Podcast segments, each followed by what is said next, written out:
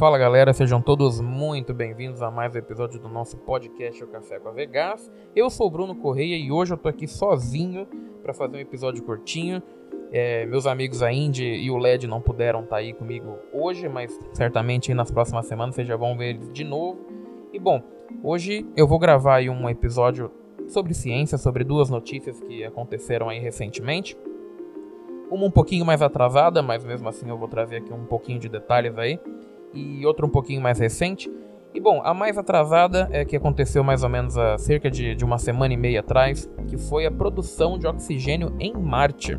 Isso aí. E essa produção de oxigênio foi feita através de um dispositivo instalado no Perseverance. O Perseverance é o rover que está em Marte agora. Esse mesmo rover que levou a Ingenuity para Marte, que fez o voo lá em Marte. E existe um dispositivo instalado no Perseverance que chama MOXIE. O MOXIE ele foi para Marte como uma missão de produzir oxigênio, ou seja, ele vai produzir, ele vai fazer uma conversão de dióxido de carbono para oxigênio. Já que o dióxido de carbono tem a composição CO2, né, de carbono e oxigênio, é, o MOXIE ele vai separar o carbono do oxigênio. E a gente teve êxito em fazer isso. Então é uma, então é uma nova grande conquista para a humanidade a gente conseguir fazer é, esse tipo de, de feito, né? Que a gente sempre comenta de ah, a gente poderia ir no asteroide e buscar diamante, buscar ouro e buscar isso e aquilo, mas a gente nunca fez nada parecido. Então a primeira vez que a gente consegue produzir alguma coisa real, né? Uma coisa tangível é, é justamente isso, né? Da gente fazer oxigênio em Marte. E bom, e nas primeiras horas ali, o Mox ele conseguiu fazer 5 gramas de oxigênio, que só para ter um, um, nível de comparação, é, com, 10, com 5 gramas de oxigênio, um, um astronauta conseguiria respirar por 10 minutos. Então é algo grandioso, né? Se a gente for parar para pensar. E a produção do MOXIE, né? Se, se ela continuasse do jeito que, que, estava, né? Coisa que não aconteceu, ela deu uma diminuída, justamente para poupar energia, né? Tem, a gente tem outras missões acontecendo em paralelo.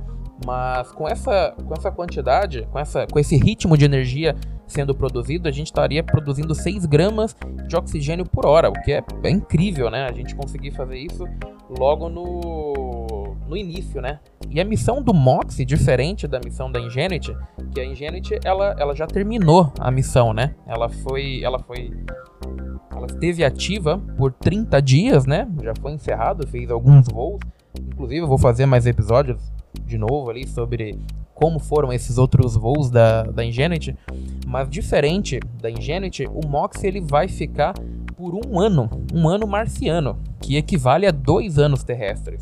Então, é, vai ser feitos diversos testes com, com o Mox justamente para testar ele em diferentes épocas do ano, em diferentes estações do ano, porque assim como a Terra, Marte também tem estações. Então, ele vai ser submetido a vários locais diferentes, a várias épocas diferentes, para ver como que é feito é, a para ver se tem alguma melhora, alguma diferença de onde é feito e de quando é feito essa conversão de dióxido de carbono para oxigênio. Então eles vão testar em temperaturas extremas, em pressões diferentes, em locais diferentes.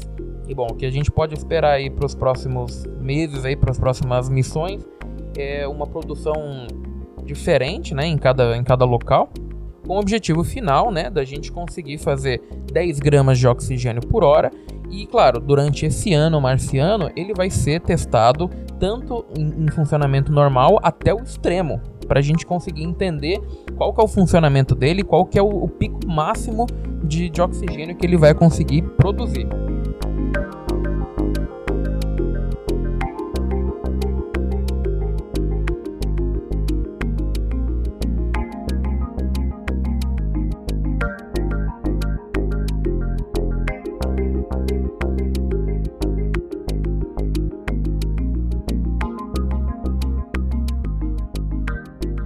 Passando para a segunda notícia, né? É...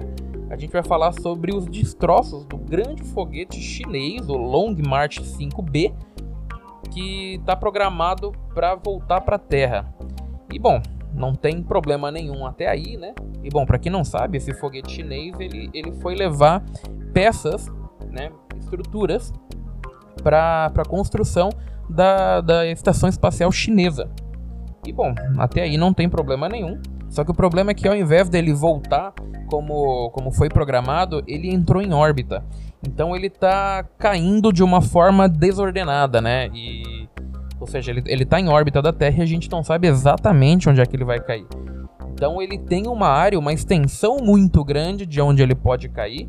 E dentre essas áreas que ele pode cair, tá Nova York, tá Madrid, Pequim, é, Chile. Então existem vários cenários possíveis para a queda desse, desses destroços, né, do, do, do, foguete chinês. Mas a gente sabe que a Terra ela é coberta de 70% de água. Então é muito mais provável que caia na água, esses destroços, e não em algum tipo de área habitada. Só para vocês terem uma ideia, a chance de uma pessoa ser atingida por esses detritos é, são incrivelmente baixas. É, é, é, uma entre vários trilhões. Então é, é meio difícil que alguma pessoa seja seja atingida, a gente tem que pensar que, por mais que a gente não saiba onde ele vai cair e tudo, a gente está falando de um objeto relativamente pequeno, né? Porque comparado com o tamanho da Terra, o, esses destroços eles são pequenos.